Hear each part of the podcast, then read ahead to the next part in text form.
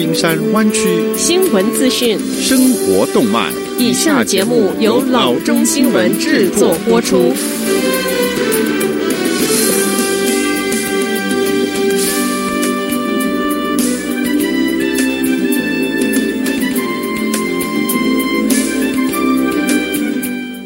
各位听众，大家好，欢迎来到老中广播电台的节目，我是君君。我们首先来关注今天的旧金山湾区地方消息。联邦交通部上周五说，Coronavirus Aid, Relief and Economic Security (CARES Act) 中有一笔划给 Golden Gate Bridge 金门大桥 Transportation District 的三千零二十万元的拨款，这笔资金将资助该管理区。在新冠病毒疫情期间的公共交通和渡轮的服务，它是拨给全国公共交通机构约两百五十亿元 CARES Act 补助金的一部分。交通部长 Elaine Chao 说：“这一项两百五十亿元历史性拨款将确保我们国家公共交通系统能够继续为依赖公共交通系统的美国人提供服务。”下则消息。Santa Cruz 县公共健康局正在调查四组追溯到家庭聚会的 COVID-19 新冠病毒的病例。根据公共健康局的一份声明，Santa Cruz 县公共健康局的工作人员已经在县的南部确定有四个 COVID-19 传播的集群。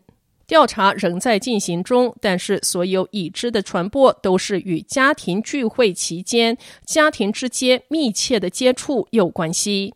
这些聚会包括来自不同社会群体人之间、不住在同一个家庭的人之间的互动，还有多代人在母亲节的聚会，以及一个涉及来自外州个人旅行的大型聚会。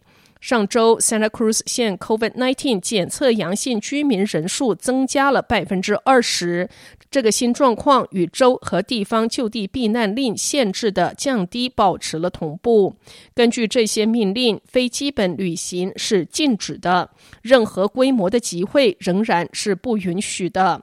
公共健康局传染病科正在监测和调查所有四个集群。这项工作包括接触追踪和隔离建议之道。我们知道，随着就地避难令进入了第三个月，人们有强烈的愿望与朋友和家人团聚，特别是在天气好的假日。Santa Cruz 县公共健康局局长 Jan Herrera 在一份声明中说：“我们希望居民们能够明白，他们可能在无意中让他们所爱的人陷入感染 COVID-19 的风险中。”对于我们当中最脆弱的人来说，尤其如此。如果当地病例继续增加，Santa Cruz 县重新开放社区的努力可能会受到损害，或导致进一步的限制。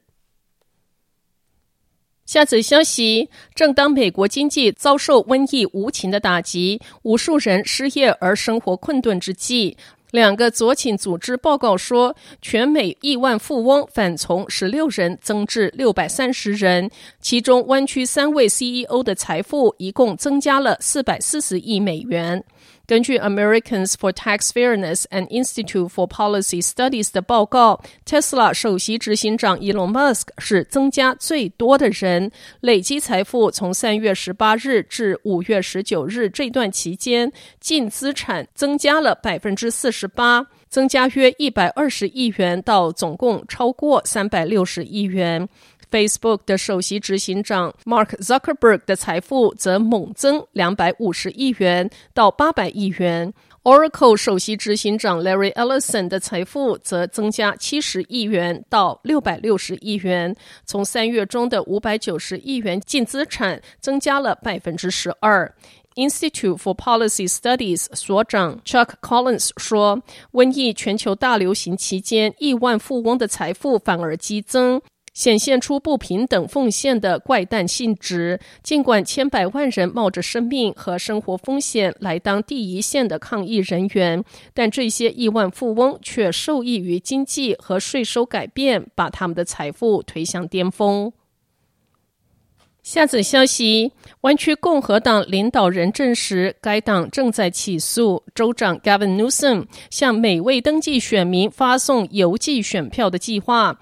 声称该系统向不准确和欺诈性投票打开大门。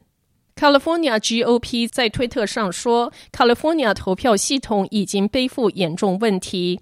这起诉讼在加州东区联邦地区法院提起。诉讼称，加州命令是非法的，因为它使选民欺诈不可避免，从而剥夺居民宪法赋予的投票权。Newsom 新闻秘书 Jesse Melger 回应诉讼称，邮寄投票实际上扩大人们的投票权。加州将继续捍卫加州人的投票权，包括他们的邮寄投票权，并将继续捍卫举行安全、可靠和无障碍选举的权利。Melger 说：“选民不应该被迫在健康和投票权之间做出选择。”加州州务卿 Alex Padilla 在推特上说：“邮寄投票不是一个党派的问题，而是保护投票权的道德律令。”他称共和党人此举是对加州计划的诽谤运动，指出疫情正被利用来压制选民。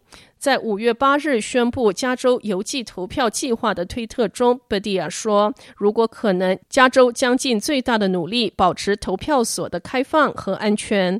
不仅仅是加州，越来越多的州考虑在新冠病毒疫情期间用邮寄投票代替当面投票。”下则消息：IBM 日前确认一项报道，称该公司因疫情的关系而进行裁员，但目前没有提供地点、部门和人数等相关讯息的资讯。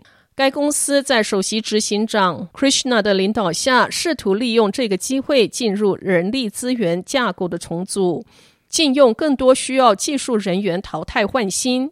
IBM 发言人对 TechCrunch 表示，IBM 在竞争激烈的市场中工作需要有灵活性，才能不断地融入高价值技术。而我们的人力资源决策是依事业的长期利益而定。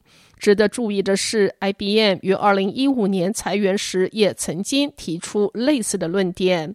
这回虽然还没有官方的裁员数据，但 Bloomberg 报告可能是会上千。Constellation Research 的分析师 Moller 表示，IBM 目前的处境艰难。他说，过去的压注还没有得到回报，像 IBM Cloud 不行了，Watson 还没有完全商业化，Blockchain 则太慢而无法容纳数千名顾问。好的，以上就是生活资讯。我们接下来关注一下天气概况。今天晚上湾区各地最低的气温是五十四度到六十四度之间，明天最高的气温是七十二度到九十五度之间。好的，以上就是生活资讯以及天气概况。新闻来源来自 triple w dot news for chinese dot com 老中新闻网。好的，我们休息一下，马上回到节目来。